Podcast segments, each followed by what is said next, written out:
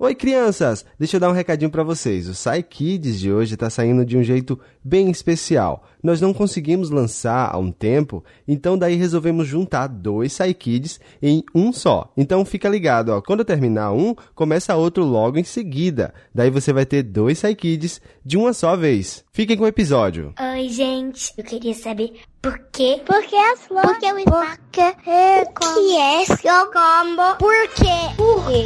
Por que as flores?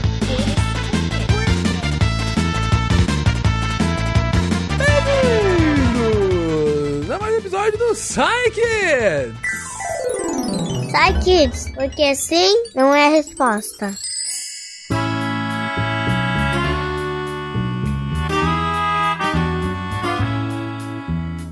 E hoje eu estou aqui com ela, a minha querida esposa, Amanda. Bem-vindos! Olá, pequeninos! E aqui, gente, vocês bem sabem, crianças perguntam, cientistas respondem. Respondem. E hoje, hoje a gente vai fazer um programa mais reflexivo, questões mais filosóficas, mais complexas. As perguntas não têm uma resposta tão bem definida, mas ainda assim são perguntas que recorrentemente chegam aqui. E para começar, vamos à pergunta do Luca, de 7 anos. Oi, meu nome é Luca e eu tenho sete anos. Eu quero saber o que, que é alma. O que que é alma? Pra começar fácil, pra começar bem, o negócio bem facinho de responder, não? É, mas como é que é o nome mesmo daquele personagem da Turma da Mônica? Penadinho? O Penadinho, meu filho. Alma é o Penadinho da Turma da Mônica. Se você não sabe, Maurício de Souza me falou desde pequenininha. Procura lá, o Penadinho. Pois bem, o João, ele vai tentar dar uma abordagem um pouquinho diferente sobre o que é Tá alma. errado? Até hoje eu acredito que é o Penadinho. Não, tô falando que tá errado, tô falando uma abordagem um pouquinho diferente. Caiu uma lágrima. Oi, pessoal. Eu sou o João e eu vou tentar responder a pergunta do Luca: o que é alma? Antes de mais nada, quero primeiro falar, Luca, que a sua pergunta é muito boa, mas um pouquinho difícil de responder. Na verdade, para ser totalmente franco com você, como quase todas as boas perguntas, ela é bem difícil. É uma pergunta tão difícil que ela vem sendo debatida, discutida há muito, muito tempo, desde a Grécia Antiga, no tempo dos grandes filósofos como Platão, Sócrates e Aristóteles. Esses antigos pensadores gregos chamavam a alma de psique. Para eles, a alma anima e movimenta os nossos corpos. A alma nos dá vida ou a consciência, a noção de que estamos vivos. Algumas pessoas acreditam que isso é um espírito, como um fantasma. Já outras pessoas chamam isso de mente. Mas tu queres saber o que a ciência tem a dizer sobre isso, certo? Pois então, pelo que é estudado pelos cientistas, o que nos dá a capacidade de saber que estamos vivos, a capacidade de sentir as coisas e de conhecer o mundo, o que nos anima e nos movimenta é o nosso cérebro. Sim, tudo isso que está atrás da sua testa e na frente da sua nuca, entre as suas orelhas. O nosso cérebro é fantástico. Com bilhões e bilhões de células, chamadas de neurônios, ele comanda tudo o que nós fazemos. É ele, o seu cérebro, influenciado por tudo aquilo que você já viu na vida, pelas experiências que você já teve, que decide a sua personalidade, o seu comportamento e o que você gosta de fazer ou não. Ele comanda todos os seus movimentos. Quem anima você é o seu cérebro, da mesma forma que o meu me anima. Além disso, o nosso cérebro nos dá uma incrível capacidade, a capacidade de saber que somos diferentes uns dos outros. Isso mesmo, ele nos dá uma identidade, uma individualidade. É o meu cérebro que me permite saber que eu sou eu, o João, e não o Luca, ou a Maria, ou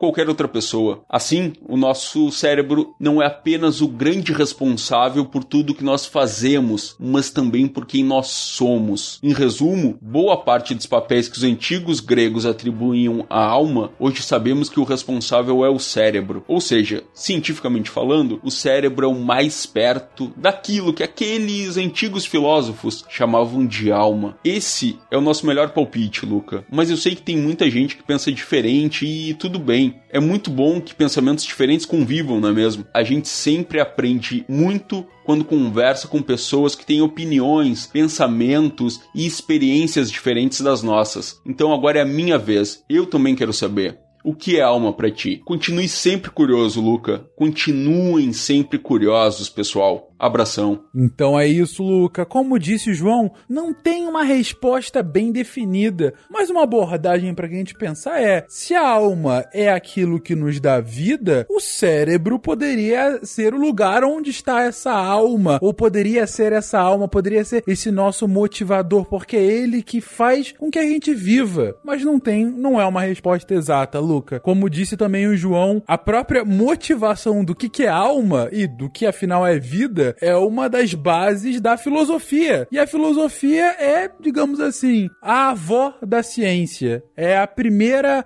disciplina que a gente começou de fato a colocar reflexões, perguntas e algumas respostas é, começaram a ser respondidas. E para continuar, Vamos a uma pergunta que, como eu disse, aqui é um programa de perguntas muito reflexivas e que a gente recebe muito. E a próxima pergunta, e com algumas variações, é a pergunta que o Kids mais recebeu desde que começou. Então, ouçam aí as perguntas do Luca, de 7 anos, do Lorenzo, de 6, do, do Felipe, de 11, do Rafael, meu querido Rafael, de 5 5. Beijo pra você, Rafael. Da Luana, de 5. Da Clarice, de 6 anos. Do Gil, de 6 anos.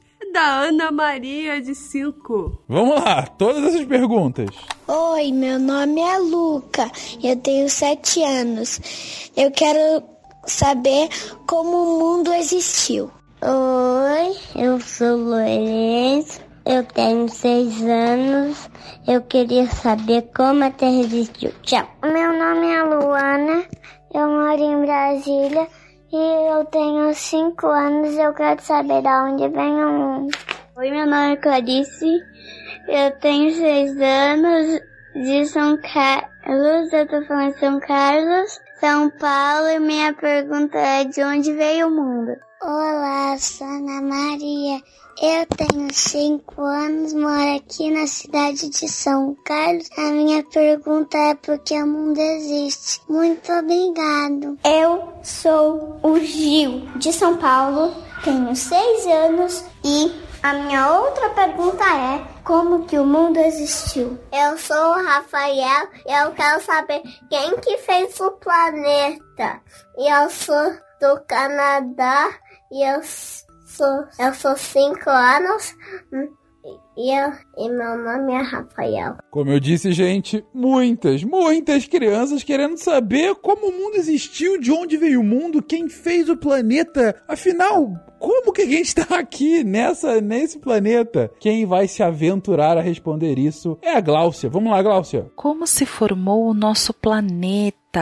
Como se formou um mundo. Bom, tudo começou através de uma grande explosão, chamada de Big Bang. Dessa explosão, houve a formação do Sol, dos planetas rochosos e dos planetas gasosos que nós conhecemos. O Sol, vamos começar pelo Sol. O Sol, ele se formou como a maioria das estrelas, através de uma nebulosa. Uma nebulosa são nuvens de partículas bem pequenininhas, partículas subatômicas, que elas se agitam, se esfriam, esquentam e aí formam as estrelas. Então, o nosso Sol, ele é uma estrela e é uma estrela que tem uma massa. Todo objeto que possui massa possui uma gravidade e o nosso Sol possui uma gravidade, que é uma força que faz com que todos os corpos ao redor dele sejam atraídos para ele. E assim aconteceu também com o nosso Sol. Todos os objetos que estavam ao redor dele, ao redor dele, que foram criados por essa explosão, foram atraídos para o nosso Sol. Objetos mais pesados, ou os objetos rochosos, foram atraídos mais rapidamente, porque eles uh, são mais pesados, então eles são atraídos mais rapidamente. Objetos mais leves, que são os objetos gasosos, eles foram atraídos mais lentamente para o Sol, porque eles são mais leves. Conforme os objetos pesados foram sendo atraídos para o Sol, eles foram se chocando. E aí, conforme eles foram se chocando, eles foram aumentando o seu volume. E aí formando os nossos planetas rochosos. Vamos lembrar lembrar quais são? Então, os planetas rochosos são Mercúrio, Vênus, Terra e Marte. Agora, os planetas gasosos, lembra que eles foram atraídos mais devagar para o centro do, do, do nosso sistema solar, para o nosso Sol? E conforme eles foram sendo atraídos, aconteceu a mesma coisa que os planetas rochosos. Eles foram se chocando e formando bolinhas de gases, formando esferas de gases, que são os planetas gasosos. Quais são os planetas gasosos? Júpiter, Saturno, Urano e Netuno. Espero ter ajudado vocês e respondido essa pergunta. Beijinhos e até a próxima! Então, Luca, Lorenzo, Felipe, Luana, Clarice, Rafael, Ana Maria e Gil, e todo mundo mais que quiser saber dessa resposta. O mundo existiu, a nossa Terra veio assim, nesse progresso que a Glaucia comentou. Depois dessa grande explosão que formou o universo, que a gente chama de Big Bang, depois que esses pedaços gigantescos de rocha foram se formando, se formaram os sóis, né, as estrelas em todo o universo, por ser muito grande, é, é, qualquer coisa muito, muito, muito, muito grande atrai outras coisas ao seu redor. É por isso que quando você pula, você volta pro chão por conta da gravidade. E isso fez com que ao redor do nosso Sol vários pedacinhos de rocha fossem se formando ao redor dele. E esses pedacinhos foram formando outros pedacinhos e foi aumentando, aumentando, aumentando, aumentando, aumentando. E depois de muito, muito, muito tempo, se formaram os planetas. Todos os planetas aqui do nosso sistema solar inclusive a Terra, onde a gente vive. Mas, gente, é muito, muito, muito, muito tempo mesmo. A gente não tem uma noção do quanto tempo levou para isso acontecer. E como tá fácil, como são perguntas bem fáceis de serem respondidas, bem leves, vamos acabar com uma também com pouca controvérsia. Porque quem faz essa é a Letícia, de 7 anos. Oi, sou Letícia, eu tenho 7 anos eu moro em Olinda. E a minha pergunta é: quando Deus não existia, quem criou ele? Uma pergunta facílima de ser respondida. Quando Deus não existiu, afinal, quem criou ele? Eu gosto dessa pergunta pela lógica. Se ele não existiu, ora, alguém deve ter inventado. Mas se ele inventou tudo, quem foi que criou ele? Mas tu já tinha pensado nessa pergunta? Porque eu, com a idade que eu tenho, não tinha pensado. Você, com a idade que você tem hoje, você já tinha pensado nisso? Mas é um exercício de lógica muito interessante. Se você ouve em aula de religião, lendo algum escrito sagrado, que Deus criou tudo, ok, mas quem criou esse Deus? Então é, é uma lógica muito interessante. E quem vai tentar responder isso para ela é o Guilherme Vertamati, o Verta. Bora, Verta! Oi, Letícia. Tudo bem? Eu sou o Verta e eu vim aqui para ajudar você com a sua pergunta, que foi uma pergunta muito legal. É muito legal a gente pensar da onde vêm as coisas, né? E a gente está acostumado a ter historinhas, né? Nós recebemos historinhas dos nossos pais, recebemos historinhas de diversas pessoas. E o que acontece? Antigamente e até hoje em dia, cada um dos povos, cada uma dos grupos de pessoas, então a gente tá aqui no Brasil, tem pessoas lá na Índia que acreditam em outras coisas, é, eles têm a sua maneira de enxergar o mundo, né? Como que a gente vai explicar as coisinhas? E no começo era muito difícil. Então eles criaram o que eles chamavam de lendas e criaram os mitos. E, então, o que, que acontece? A gente tem a nossa crença, por exemplo, cristã, católica, que fala de Deus e que ele estava lá no começo, que o tempo não existia antes de Deus, então não chegava antes. Mas a gente tem outros povos que têm umas histórias diferentes, eles têm lendas diferentes. Então você pega, por exemplo, os celtas, que é aquela região lá na França, lá na Europa, longe do outro lado do mar, em que eles tinham uma crença de que tudo nasceu com uma árvore. É, é uma árvore. Não tinha nada além de um montinho. E nasceu uma árvorezinha. E essa árvore alguns frutos dela e do casco dela começaram a sair diversos deuses, porque para eles não era suficiente um deus só, eles tinham diversos deuses. E sabe uma coisa divertida? Os deuses deles, por exemplo, tinham formas diferentes. A deusa principal deles, ela era um cavalo. Ela chamava Epona e era um cavalo. E ela surgiu a partir dessa árvore, ela nasceu de dentro dessa árvore. Você tem, por exemplo, os nórdicos, que é o pessoal lá do norte do mundo, onde tem muito gelo, e para eles o que, que existia? Existia só o frio, não tinha nada. Só que tinham alguns vulcões. Então, o que eles olhavam para o mundo era que tinham coisas muito geladas e muito quentes. Então, o primeiro deus deles é criado a partir disso, porque eles acreditavam que estavam longe o gelo do fogo. E conforme eles foram se aproximando, o gelo foi derretendo e virando um vapor e ele foi se misturando, e aquilo foi dando origem aos primeiros gigantes, que para eles os primeiros deuses eram gigantescos.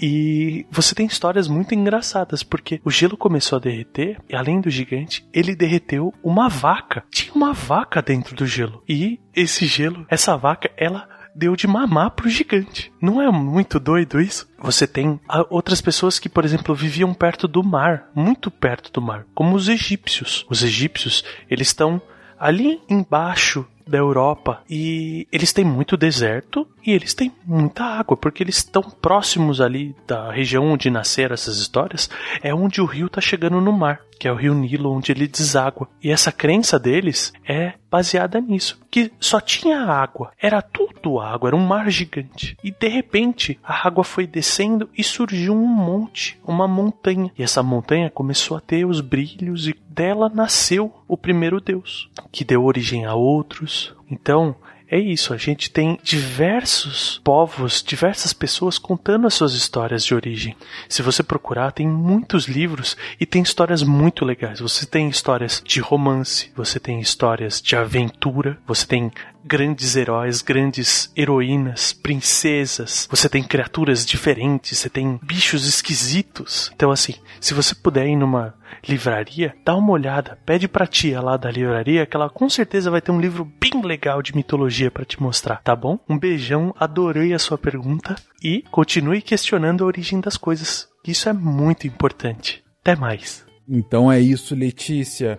Na verdade, o que o Verta comentou muito bem é que a gente tem mitologias, a gente tem o estudo das escritas e das lendas de outros povos, não só os nossos, para entender a origem dos deuses da sua época, né? Ah, da sua época, sua região, enfim, tem algumas dessas religiões que estão aí até hoje, né? Agora, um ponto importante, só para eu complementar a fala do Verta, é que a gente pode, a gente consegue estudar a história da lenda lenda, a gente consegue comentar sobre a lenda, mas a ciência, ela não consegue estudar de fato essa origem de Deus, porque tem algumas coisas que a ciência não responde, porque são coisas que não tem bem uma resposta, entende? Não é por uma, não é uma questão mais objetiva, é uma coisa que na verdade a gente não consegue testar quem criou Deus. E se a gente não consegue testar, é difícil ter uma resposta científica sobre isso, entendeu? O que a gente pode dizer, Letícia, é que tem várias origens de vários deuses diferentes. Ou seja, Letícia, essa é uma das perguntas que não tem resposta científica. E tudo bem, tem coisas que a ciência não se propõe a responder mesmo. Essa é uma delas. Gente, é isso então. Agradeço vocês ouvirem a gente mais uma vez e convido, se vocês quiserem fazer mais perguntas facinhas como essa, enviem para contato@saicast.com.br. E eu agradeço a presença da minha querida esposa que vem aqui a brilhantar esse programa. O que você aprendeu no programa de hoje, Amanda? Eu aprendi que os meus estoques de on, on, eles acabaram porque são tantas perguntas fofas que eu utilizei todos os meus estoques de on. Oh. Obrigado. Um beijo pra você, gente. Beijo, beijo, beijo. Vou voltar mais vezes. Tchau, tchau. Voltar o quê? Vou voltar mais vezes. Ah, tá bom. Tchau, tchau. Tchau, gente.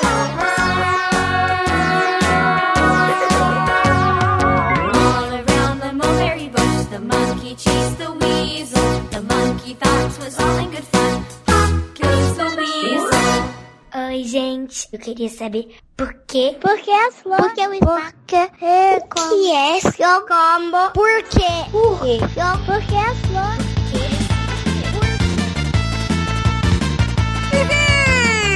Bem-vindos a mais um episódio do Sai Kids! Sai, kids, porque sim não é resposta.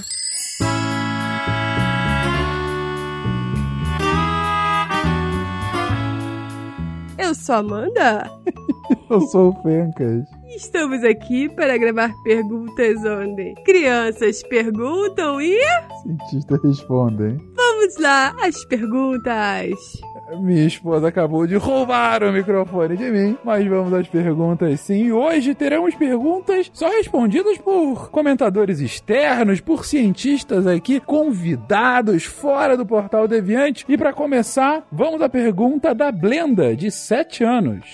Olá, Psycasters. Eu sou a Blenda, tenho 7 anos e moro em Aracaju. Eu não gosto quando o meu pai ouve podcast no carro, mas gostei muito dos Psykids. A pergunta é a seguinte: Eu vi uma, uma lagarta fazendo casulo. Antes de fazer o casulo, ela arrancou a cabeça para fora e transformou em borboleta sem a cabeça. Como isso é possível? Nossa, interessante. Eu também queria saber como é que isso é possível, você sabe, Fencas? O mais legal, na verdade, é a revolta dela com o pai que tá ouvindo o podcast no carro. É igual quando você ouve podcast também que eu não gosto, e eu também fico chateada. O que, que eu faço? Eu faço você ouvir o podcast que eu gosto. Que no caso é o. Sai Kids, claro. Exatamente. Certa Blenda. Mas, Blenda, quem vai te responder nessa é o Everton. Bora, o Everton, responde aí. Oi, Blenda, tudo bem? Como é que pode uma lagarta entrar no casulo, perder a cabeça e sair de lá uma borboleta? O que você observou foi um fenômeno chamado metamorfose, que é quando o animal nasce com uma aparência totalmente diferente de sua forma adulta, e as borboletas passam por uma metamorfose. As borboletas são insetos, então elas são do mesmo grupo dos besouros, formigas, gafanhotos, baratas, e como todo inseto, as borboletas botam ovinhos. Normalmente a borboleta bota seus ovos em folhas de plantas, bem escondidinhos que é para nenhum outro animal achar e comer esses ovos. Depois de uns 15 dias, nasce a borboleta, mas, como eu disse, ela não nasce com a cara de uma borboleta. O que sai do ovo é uma larva, que é o que a gente chama de lagarta. Essa lagarta ela só vai fazer uma coisa: comer. A borboleta ela já coloca os ovos em folhas de árvores para as lagartinhas não terem nem o trabalho de procurar comida. Elas nascem já comendo essas folhas e elas comem muito. Durante meses elas só ficam comendo, comendo, comendo, comendo. Algumas ficam mais de um ano se alimentando de folhas. Depois de alguns meses, essa larva vai produzir o casulo, que é onde ela vai terminar sua metamorfose, que é onde ela vai se transformar realmente de uma lagarta para uma borboleta. Esse casulo é feito de fios de seda, que é feito da baba da lagarta. Então tem algumas roupas que são feitas de seda, e se a gente for pensar, essas roupas elas são feitas de baba de lagarta. Olha que legal. Então a lagarta vai produzir esse casulo, onde ela vai passar por várias modificações no corpo, inclusive na cabeça, porque a vida da borboleta é diferente da vida da lagarta. Então a cabeça da lagarta não sumiu, ela só passou por algumas mudanças, como por exemplo, é, vão crescer antenas, os olhos vão ficar maiores e vai surgir uma coisa parecida com uma tromba enrolada que vai ajudar a borboleta a sugar o néctar de flores. A borboleta fica nesse casulo passando por várias modificações por mais ou menos um mês. Depois que sai do casulo, a borboleta ela não se alimenta mais de folhas. Elas deixa, ela deixa as folhas para as lagartinhas comerem. Então elas passam a se alimentar do suco de algumas frutas e do néctar de algumas flores. E a metamorfose é importante por causa disso. Ela evita que as lagartinhas e as borboletas já adultas briguem pela mesma comida. Cada um vai comer uma coisa. Blenda, parabéns pela sua pergunta. Espero que eu tenha ajudado a responder sua dúvida. A gente que é cientista, a gente faz exatamente isso que você fez. A gente olha para a natureza e a gente faz perguntas sobre as coisas que a gente vê. E eu espero que você continue fazendo perguntas inteligentes como essa que você fez, porque isso é muito legal. Até mais, Blenda. É isso, Blenda. O que você viu que pareceu bizarro, na verdade é um fenômeno até bem comum na natureza. É uma metamorfose. É quando a lagartinha, na verdade, tá virando borboleta e aí parece que ela tá perdendo a cabeça, né? Mas não, ela tá indo para um próximo estágio da vida dela. Eu adoro borboletas. Você gosta de borboletas? Eu acho muito bonitas. Mas quando são lagarta, lagartas, lagartas, elas também são muito bonitas, mas quando viram borboletas elas ficam tão lindas. Tá ótimo. Então vamos continuar falando de bichinhos. Porque a Letícia, de 4 anos, faz a seguinte pergunta. Oi, eu sou a Letícia.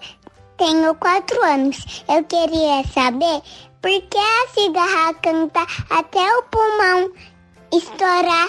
Porque, porque é verdade. E também, e também ela canta até achar a amiga dela. Que pergunta curiosa da Letícia. Por que a cigarra canta até o pulmão estourar? Isso é verdade? E ela canta também até achar a amiga dela? Mas coitada, se o pulmão dela estourar, como é que ela vai viver depois? Eu tô com dó da cigarra. Exatamente. Essa é a pergunta que a Karen vai responder. Bora, Karen. Oi, Letícia, tudo bem? Eu adorei a sua pergunta. Vou te responder por partes, tá legal? É realmente bem comum a gente escutar por aí que as cigarrinhas explodem de tanto cantar, que o pulmão delas estouram de tanto que elas cantam, mas isso não é verdade. Ainda bem, né? Talvez essa ideia tenha surgido depois que as pessoas começaram a observar casquinhas, corpinhos vazios de cigarras em troncos de árvore. Você já viu? Só que esses corpinhos vazios não tem nada a ver com cigarras que explodem e morrem depois de tanto cantar. Na verdade, eles são parte de um processo chamado muda, que é muito comum nos insetos, inclusive nas cigarrinhas. Sabe os ossinhos que você tem dentro do seu corpo? Aqueles que você sente quando você bate a mão no joelho, por exemplo? Então, nas cigarrinhas, esses ossinhos são do lado de fora. Esquisito, né? São chamados de exoesqueleto.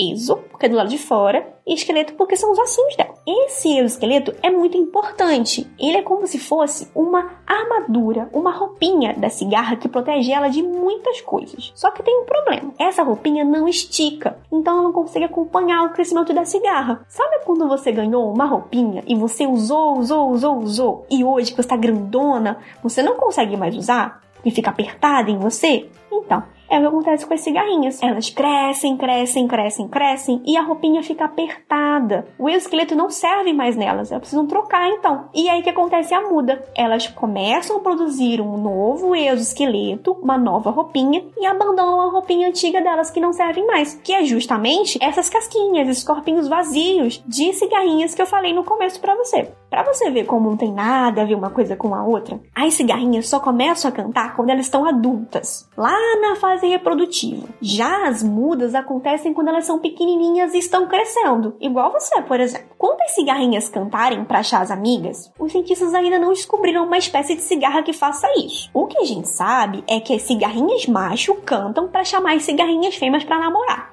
Você sabia que as cigarrinhas machos são as únicas que cantam? As cigarrinhas fêmeas não conseguem cantar, porque na barriguinha delas, o músculo que é responsável pelo canto, que ajuda elas a cantar, não funciona. Ele é atrofiado. Já nas cigarrinhas macho, esse músculo funciona, então elas conseguem cantar.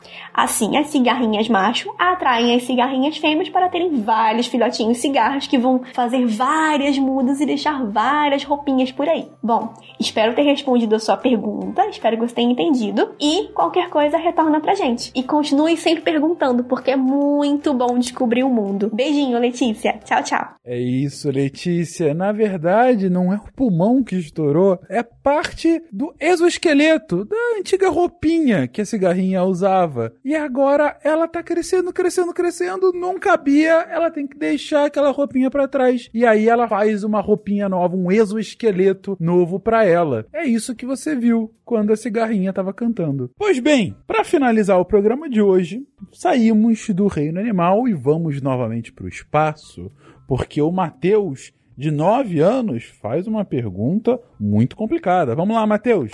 Oi, meu nome é Matheus, eu sou de Curitiba, tenho 9 anos e minha pergunta é para onde é que o buraco negro leva? Se é um buraco, deve levar para algum lugar, concorda comigo? Para onde que leva o buraco negro? Eu não sei, você sabe? Acho que vocês já gravaram disso no SciCast. Gravamos já no SciCast, boa propaganda, mas quem vai falar sobre isso no SciKids é a Gabriela. Bora, Gabriela! Oi, Matheus, tudo bom? Eu espero que tu esteja muito bem. E eu quero dizer que eu adorei a tua pergunta e como física, como cientista, eu tenho que confessar para ti que essa pergunta é muito difícil de responder. Então vamos começar falando um pouquinho sobre o buraco negro, né? A gente sabe que o buraco negro tá muito longe da Terra, mas assim, pensa num lugar bem longe e vai ser muito mais que isso. A gente não consegue nem imaginar o quão longe esse buraco negro tá. E aí, outra coisa muito legal de falar é que a primeira vez que alguém cogitou a existência de um buraco negro foi em 1783, uma pessoa chamada John Mitchell, lá da Inglaterra. E aí, se tu estiver pensando, hum, 1783 é há muito tempo atrás? Sim, Matheus, é há 236 anos atrás. Então, essa foi a primeira vez que alguém falou sobre o buraco negro, e desde então, nós cientistas viemos estudando, estudando, estudando e pesquisando sobre buracos negros. Então a gente sabe, tu viu lá aquela foto, né, que saiu do buraco negro algum tempinho atrás. Aí, pensa que naquela foto parece um anel, né? O buraco negro visto naquela foto parece um anel. Aí, na volta daquele anel, tem uma região chamada de horizonte de eventos e nada consegue passar daquela região sem ser puxado pelo buraco negro. Então, se tu passar da região, que é a região crítica, tu vai ser sugado lá para dentro. Imagina se uma pessoa muito grande, a maior pessoa que tu conhecer, ela te puxasse tão forte que tu tentasse sair correndo e não conseguisse. É isso que acontece se tu passa essa região no buraco negro. Tu é sugado lá para dentro. Aí, a tua pergunta, né? Para onde o buraco negro nos leva? Então, essa é a grande questão. Na teoria em física, a gente acredita que o buraco negro, ele é como se fosse um funil, tá? A parte de cima, ela é grande e ela vai ficando fininha, fininha, fininha, igual um funil de cozinha. E aí, lá nessa parte fininha tem o que a gente chama de singularidade, que seria onde fica concentrada toda a energia do buraco negro. Então, se a teoria que a gente acredita que é a verdadeira na física for comprovada, o buraco negro não nos levaria a lugar nenhum, porque lá no fundo dele teria o centro de massa, essa energia. Seria como uma rua sem saída. Tu consegue entrar por um lado, mas tu não consegue sair. Só que assim, Matheus, eu tenho que te confessar, isso ainda não foi provado experimentalmente. Não existe nenhum experimento que confirme esse pensamento sobre a singularidade, sobre o buraco negro ser como se fosse um funil. Então a resposta honesta como física para tua pergunta, para onde o buraco negro nos leva é não sei. Nós físicos não sabemos ainda para onde o buraco negro nos leva e o que, que tem lá dentro. Mas eu quero te falar para te não ficar triste. Sabe por quê? Porque na física, quando a gente não sabe a resposta para alguma coisa, quer dizer que a gente tem que estudar muito para conseguir encontrar as respostas. A gente tem que descobrir quais são os problemas, o que, que a gente pode fazer, como que a gente pode descobrir a resposta. Então eu acho que é super divertido e faz parte do nosso trabalho de cientista procurar as respostas para as dúvidas. Então, Matheus, eu te sugiro que tu continue fazendo muitas perguntas e que tu continue tendo muitas dúvidas. E se tu quiser, no futuro, tu pode ser um físico como eu, pode ser um cientista e pode nos ajudar a descobrir para onde o buraco negro nos leva. Se há 236 anos atrás uma pessoa se perguntou pela primeira vez, será que existe um buraco negro? E até hoje a gente está tentando descobrir as respostas, eu acho que até tu ficar maior e se tornar um cientista, ainda vão ter muitas perguntas para te responder e para onde o buraco negro nos leva pode ser uma delas. Espero que eu tenha te ajudado e até a próxima. Tchau! Então é isso, Matheus. Os cientistas, eles acham que o buraco negro deve levar para essa rua sem saída, em que você pode entrar, mas não pode sair. Esse pontinho que a gente chama de singularidade. Mas, na verdade, é uma hipótese. É uma um achismo muito bem dado, vamos colocar assim, mas ainda não conseguiram testar. Então, por hora, a gente não sabe para onde o buraco negro leva. Não sabe de verdade. A gente acha que pode ser isso, mas pode ser que não seja isso. Quem sabe no futuro a gente tem uma resposta precisa. E, como disse a Gabriela, quem sabe você não nos ajuda a responder isso no futuro. Não ia ser muito legal? E se você quiser fazer outras perguntas, outras perguntas para que os cientistas possam responder, entre em contato conosco pelo contato Beijo, crianças! Mandem mais perguntas, sejam mais curiosas e pesquisem e estudem, porque estudar faz bom. É um exercício mental muito bom para o corpo e para a vida toda. Não preciso falar mais nada. Um beijo para vocês e até tchau, semana tchau, que vem. Uhul!